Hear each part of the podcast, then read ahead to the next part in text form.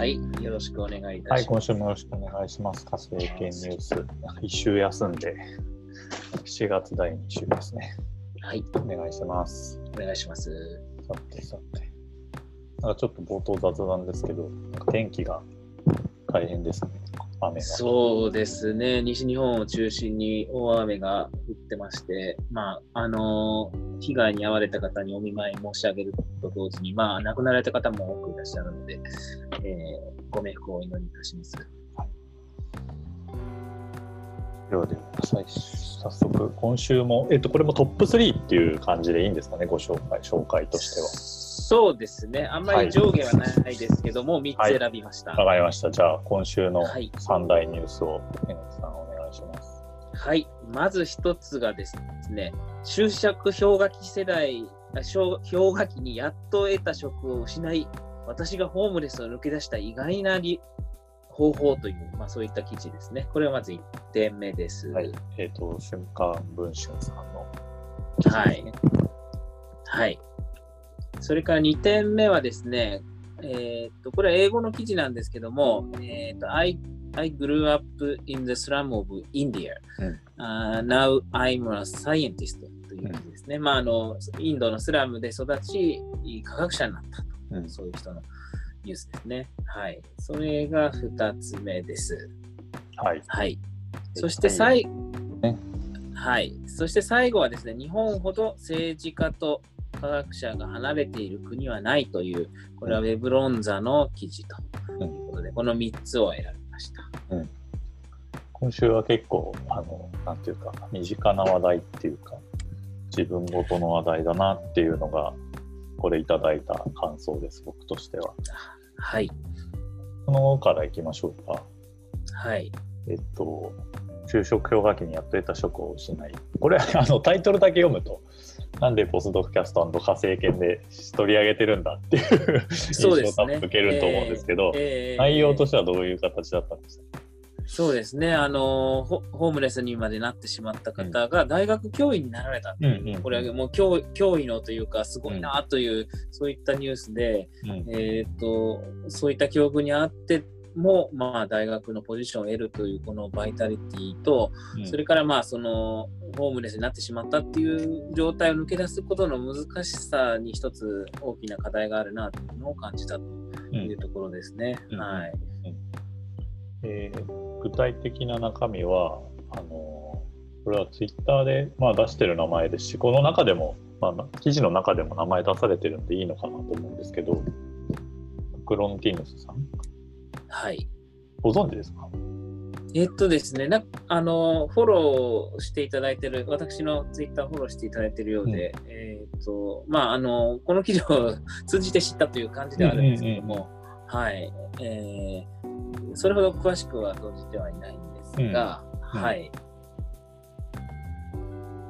あれですよね。はい。ご存知、ご存知なんですか？その。いえあのこ私も本当ツイッター上でしか知らないです。はい。ただそのゲノム編集界隈のなんていうんですかね有名人の人とタイムラインを見ていると絡んでいるので、ああーなんかなるほど。知られている人なのかなっていう印象を持っていて。なるほど、なるほど。でこの今回取り上げた記事の中でもちょっと触れられてましたけど、はいえ。っとアメリカに今いらして、はい。え ー入院されてあーはい。性瀕死の生死の境をさまよっているような状況っていうのもツイッターで体験してたのでええあの印象に残っているっていう。はい。はいそうですね。この記事なんですけども、2006年の夏にホームレスになったという、なんかすごい衝撃的な、えーニュース、あのことが書かれてるんですね。で、両親が失踪ししたり、うんまあ、あの、それでも大学に行ったりとか、まあ、非常に環境としては非常に厳しいところにいらっしゃった方で、まあ、ホームレスまでになってしまったと。会社も解雇されたりとか、うん。まあ、非常に、まあ、あの厳しい状況に置かれて、それで、まあ、あのそこから脱出したのはななんでかっていうところを書かれてるんですけど、携帯電話を手放さなかった。とうんが一つ書かれてますよね。はい。それが、まあ、じょまあ、いろいろなやり取りに重要だし、それから会社名義でアパートを借りるとはいはいいうようなことが書かれてました。書いてましたでね。、えー貧困に陥った人が非常に困るのはやっぱりお家のようで、うん。うちを失ってしまうと本当に転がるようになってしまうということで、まあ、あのその中でその会社を立ち上げたというところですよね。私も実はまあ今会社を個人事務所ですけど立ち上げてるんですけども、まあ、法人になるっていう一つの、まあ、そういう方法が、まあ、あるんだなという、まあ、ことを感じました。うん。はい。あのまあこの多分この記事を依頼されるきっかけだったと思うんですけど、はい住住所がないから、えーいろいろなことができない住所を得るために住所が必要っていうような状況になっていると。ねでその方がまあこのこのニュースはたたまたまたまそのなんていうんですか科学関係の人だったっていうのであって、えはい。えーまあ、似たような状況がいっぱいあるんだろうなっていう問題意識はありますよね。そうですね。ええやっぱりおう家っていうのは割とあの重要なファクターで、そのやっぱり保証保証人とかそういうのがあります。そういうのがあって、なかなかかその借りるのにちょっとハードルが高いっていうのも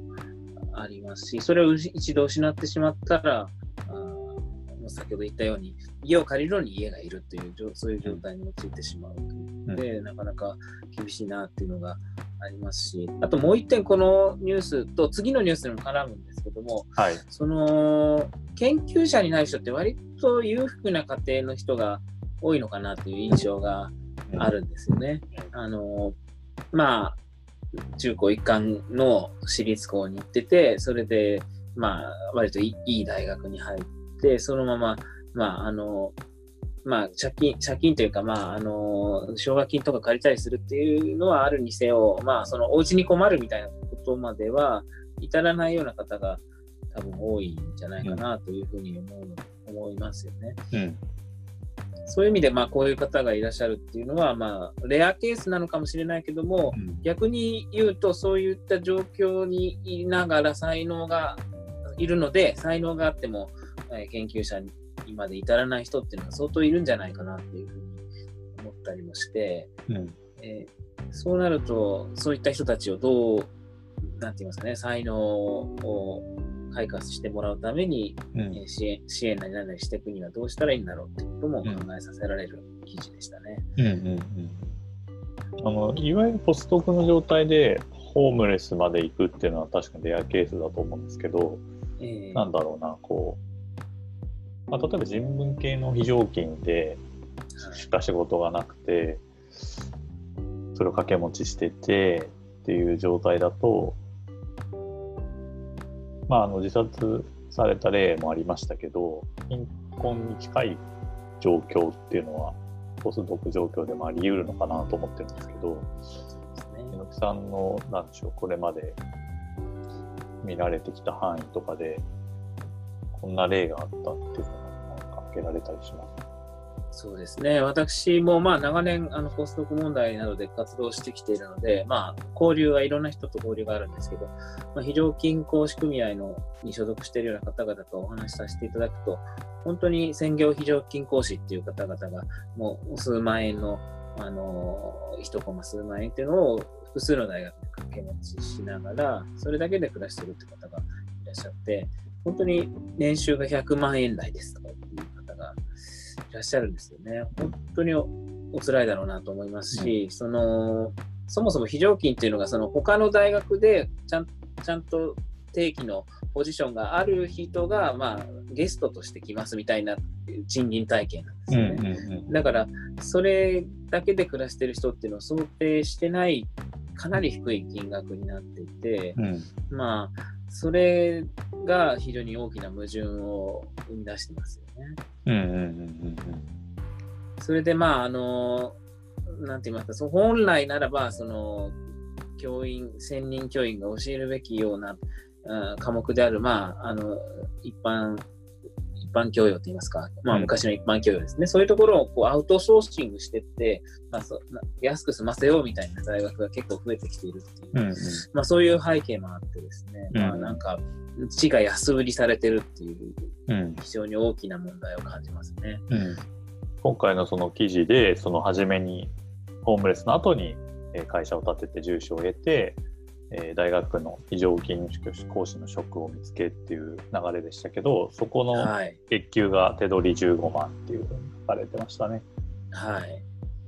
そうですね。それ、まあ、い年、年間やっても200万弱とか、はいそれぐらいになっちゃいますよね。200万弱はい。というような、まあ、なんて言いますか、その、は博士号を取った後の貧困っていう問題もありますし、それ、博士号にたどり着けない貧困っていうのもあって、うん。あの貧困問題っていうのはその割と研究者の間ではあんまり関心のない話題のような感じではあるんですけどもそこら辺ちょっと関心を持ってもらいたいなというふうに思ったりもします。うん。あそれは研究者自身がってことですか？そうですね、わうん。割とそのなんて言いますか研究者の社会常識のなさみたいなところがあって、それちょっと時々感じるんですよ。まあ、うんあの、大学にいる人がなんか世界の中心であるみたいな、あの、だからこそ支援しろみたいな発言があって、もちろん支援したい人思ってるんですけども、ただそこに垣間見えるのは、私たちはあの偉いんだから支援しなししなさいみたいな、ちょっと上から目線みたいなところも感じてですね、その、なんて言いますかね、その、普通の人々がこう日々稼いできたお金が原資にななって、まあ、研究などがあったりするわけですよね。まあ、そういった部分っていうのもちょっとい意識はしてほしいなって思います。まあ、科学コミュニケーションってまあそこにもつながるところではあるとは思うんですけども、なんかもらえるのが当然だみたいなあのそういった発言をする人がまあ少なからずいるっていうのがちょっと残念に思うんですよね。う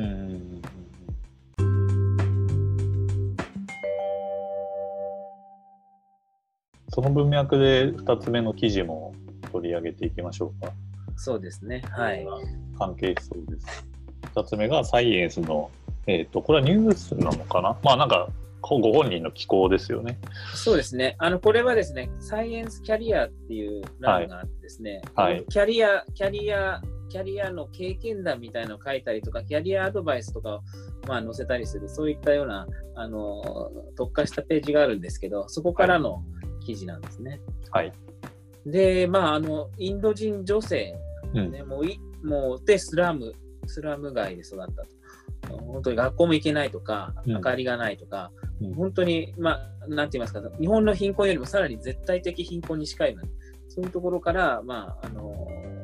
研究者にまでなったうん。というところで、ちょっとまた日本の問題とはまた若干ずれるところもあるかもしれないんですけども、うん。まあ、ななんて言いますかね、その、インドっていうのは、まあ、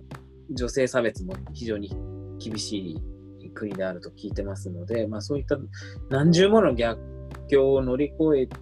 まあ、科学者になったっていうのは、まあ、それはそれで素晴らしいんですけども、ただ、こういう人が頑張ってるんだから、あの、あなたも頑張りなさいじゃなくて、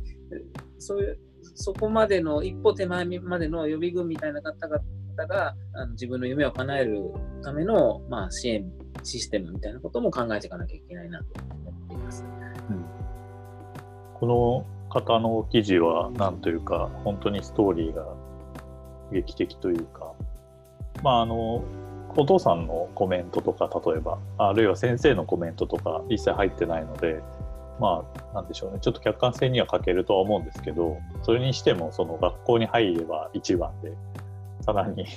より、えーと裕福な人たちが通うような学校に転校しても一番になりっていう、まあ、すごく優秀だったんだろうなっていうのはよくわかりますよね。そうですね。まあ、あある種、まあ、優秀中の優秀という、まあ、非常にすすごい人だからできたことでもあるんですが、ただ、まあ、ゆ超優秀じゃないと、こういった逆境は突破できない。うんうんというところですよね。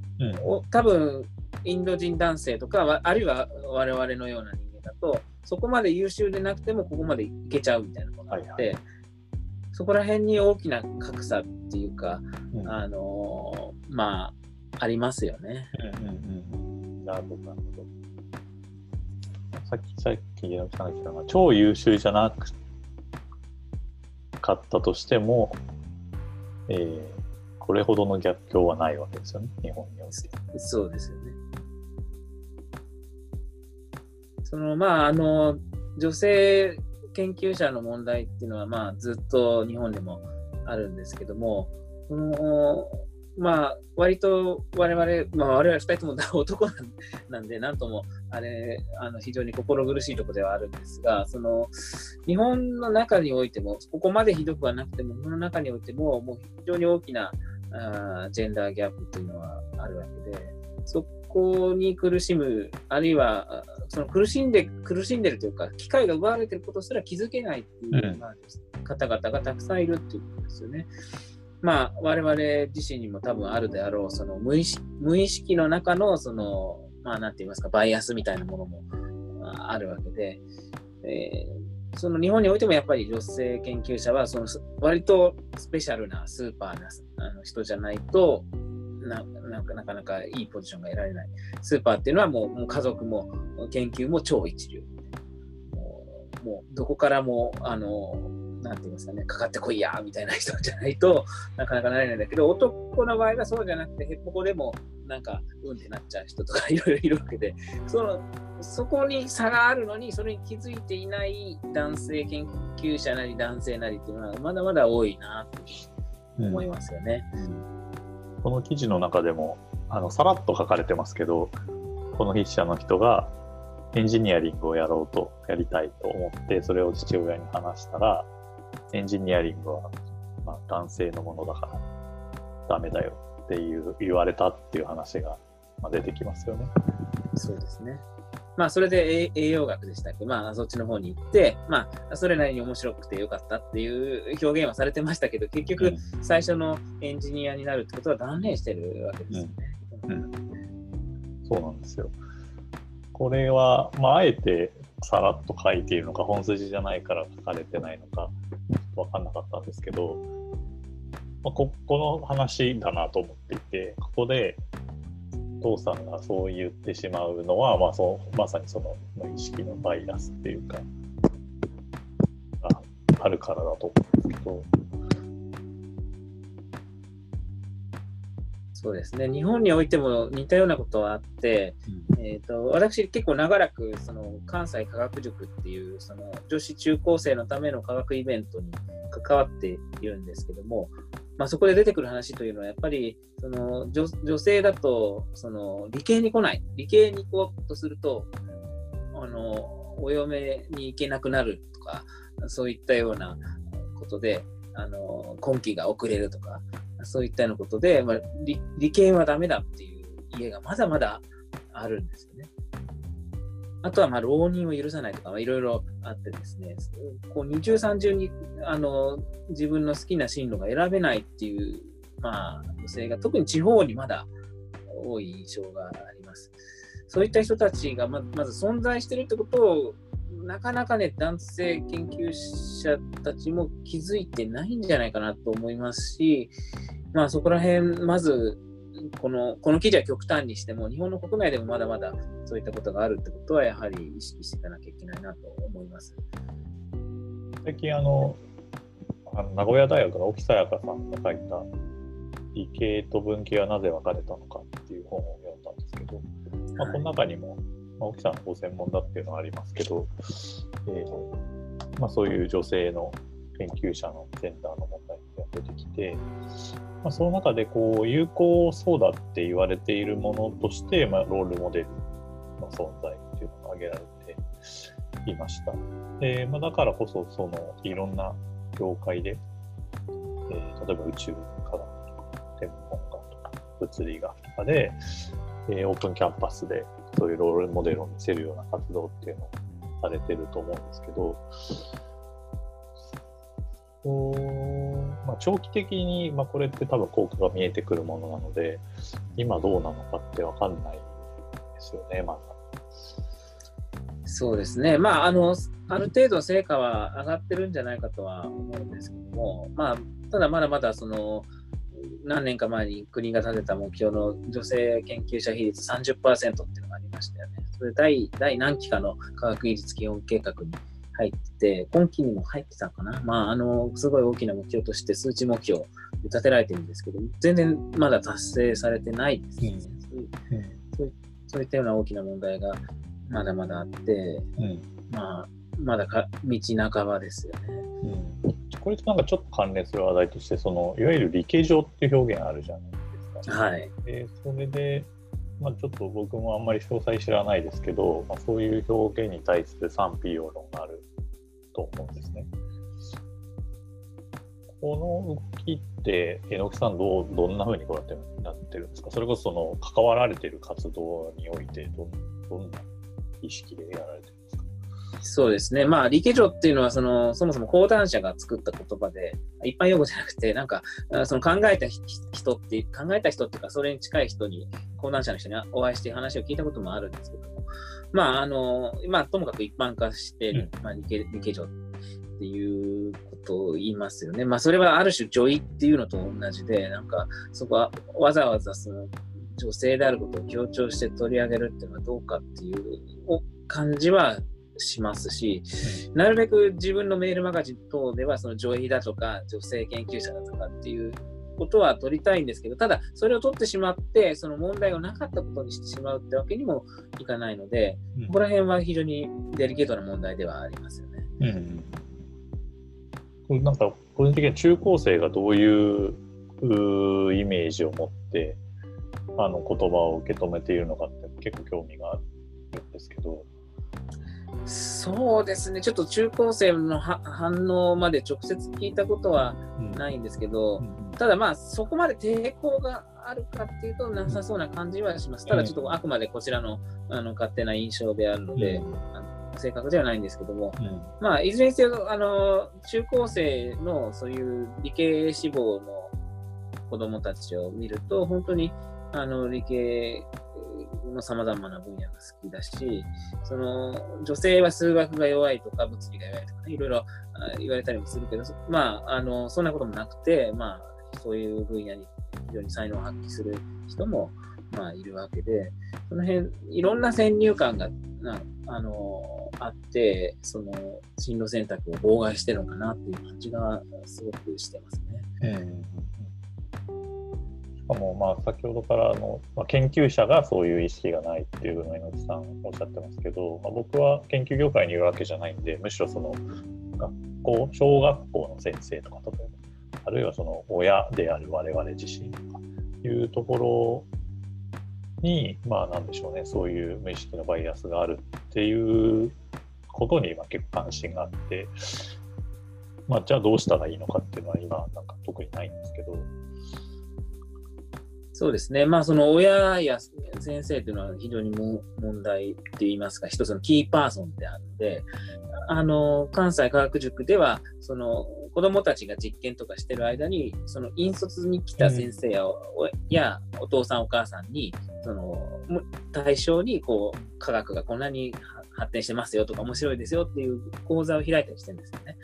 まずそこからやっていこうっていう話があって、まあ、その影響を与える人物に対する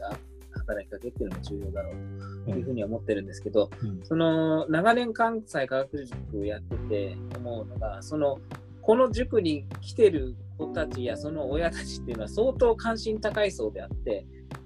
無関心層にどうこう情報を知ってもらって、えー、振り向いてもらうのかっていうのはすごく大きな課題で、多分これ科学コミュニケーションが常に抱えてる課題です、ね。うんこの話ってそのいわゆる科学の楽しさを無関心層にとかではないじゃないですか文脈として、えーえー、だから、えっと、やりようあるよなとは思ってるんですよね。